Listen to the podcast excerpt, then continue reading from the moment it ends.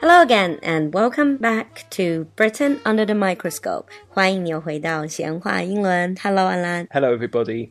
So, Alan, do you know what is going to happen in the coming days, in the coming month, actually? Well, it has to be the World Cup. Yes, the World Cup in Russia this year. Are you a football fan? Not in the slightest. But nonetheless, Yeah. let's talk about football because you are from a country that has lots of football fans. Well, exactly. In the UK, football is the most popular sport. And obviously, we call it football, don't call it soccer, Soccer is the American term. which you talked about in a previous episode that you did. Yeah, actually, you mention it. I have done an episode on football, which was an earlier episode. So, in your previous episode, you talked a little bit about the rules of football, you talked about the people involved.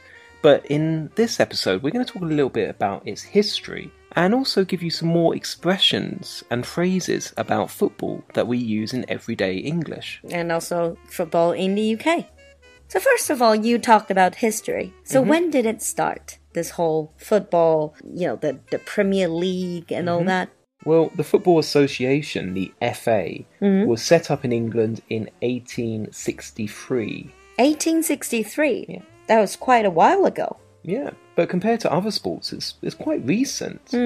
And it was in that year that modern rules, as we know today, were first set up. And after this, you had the FA Cup in 1871. Oh, so would you say that football is the national sport for British, for English? Well, definitely. Cricket has been around a lot longer. Cricket 是板球. Hmm. Cricket is something I don't understand at all. Oh, yeah. It is quite difficult to understand if you're not used to cricket. But I would say now that football is the main sport of the UK. It's the most popular sport by far. Now, apart from World Cup, where countries compete Mm-hmm. against other countries, usually you have a lot of league games that Yeah. Mm-hmm. would be just based on different clubs, different football clubs competing against each other, right? Yeah. So, when was the first football club established or founded in the UK? Well, the first football club was Sheffield FC in 1857. Well, that's a hundred and fifty odd years ago. Yeah. So that's the first football club. And now in the UK, you think about the big clubs like Manchester United or Man U, Chelsea, and Arsenal. But there were hundreds and actually thousands of registered football clubs and football teams in the UK. There are now over 40,000. Over 40,000 clubs. Yeah. Ah. That's twice as many as there are in Brazil. Uh, Brazil, obviously, being another big football country. Yeah. over 40,000, especially thinking that Britain is really not that big Yeah. a country, Yeah. I mean, population wise and everything. Yeah. But most of the times, I think people outside of the UK only watch the Premier League. Well, the yeah, Inchal, yeah. that those are the best teams. Yeah. Like you said, some of the names, even for a non football fan, Mm. I know Manchester United, Manlian, Chelsea, Chelsea, and Arsenal, Arsenal. Yeah. So that's all part of the Premier League, but the Premier League's only been around for 20 or so years. It's quite recent. So back to the topic that we were originally mentioning, the World Cup. So what about the World Cup? Has England won the World Cup before? Well, you'd think that since England and the UK is the country where modern football started, you'd have thought we had won it quite a few times. Yeah. But we've only won it once. For many of the games, it is seen as a strong team, but it only won the the World Cup once, Yeah, that was in 1966. quite a while ago. well, quite a while ago, but many people still talk about it in the UK. and it was actually quite an eventful World Cup as well. It was hosted in the UK in London. Oh, your home turf. yeah, but the actual World Cup itself was stolen before the game. Oh, you mean the cup, the actual cup? Yeah. And it was found in the bushes by a dog named Pickles. I bet that made the news. Well, it did, and it's still a bit of a mystery on who exactly stole it, because apparently they wanted to ransom it. It's all a bit of a mystery exactly what happened. This was before the World Cup. Yeah, 就在英国承办世界杯的时候，那个世界杯的那个杯，嗯，被偷了。 Yeah, absolutely.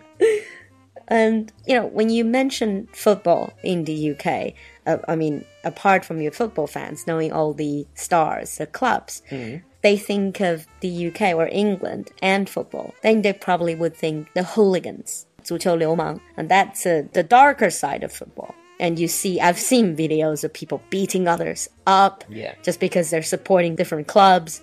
Yeah. Football hooliganism has got a bad reputation in the UK. And you're right, it's these fans who are normally violent or they're beating up supporters of another team or they've drunk too much, they're completely drunk.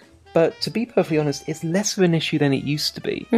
I'm not saying that it doesn't happen anymore, but in the 1990s and the turn of the millennium, um, the government really cracked down on it. It still happens, but less so than before. There's much greater control over it than there used to be. Yeah, I bet, because it was probably really turning into a huge problem. Well, it was affecting our reputation as well. And it got to the state where, for example, people would feel slightly embarrassed wearing football shirts and things like that. Afraid of getting beaten up by fans of the rival team. But also the association. Yeah. I always remember when I was in London, I was meeting up with this friend in a pub, and it was uh, two of the teams were playing that night. And he said, Oh, I better not let others know because these seems to be the supporters of Team A, and I support Team B. Yeah. Well, there are some kind of pubs where fans of a particular club they come together, but more often than not, you can go to any pub in the UK and you'll see supporters of different teams together watching the game. So it's not that scary. It's not that scary, no. So, talking about the actual expressions related to p- football or Hmm. expressions that come from football game, there are lots in English. Oh, there are loads. If you consider how popular football actually is in the UK, there's loads of phrases and expressions that we use in everyday speech. So, for example, you taught a few of those in your previous episode. Changing the goalpost. Yeah, yeah, absolutely. What else?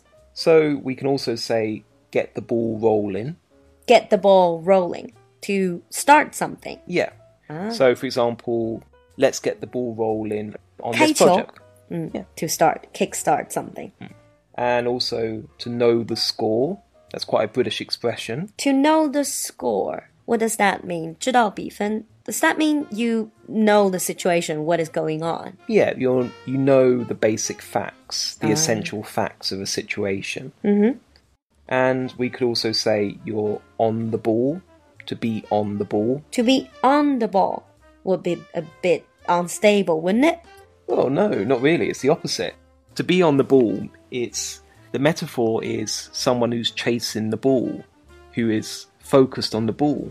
So to be on the ball means to be aware and alert of what's going on around you. So you actually are aware of what is going on. Yeah, because you're looking out for other people who are trying to take the ball away from you.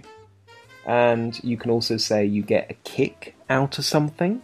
Get a kick out of something. Here, kick, if I remember correctly, here a kick is excitement. Yeah. So that means to enjoy an activity or an event very much. Hmm. For example, you can say, I get a kick out of uh, watching football. yeah, just means you enjoy it very much. And you can also say a game changer. Oh, here, game would be 比赛, wouldn't Yeah. it? A match. So a game changer. This is something, some new ideas that are changing the rules. Yeah.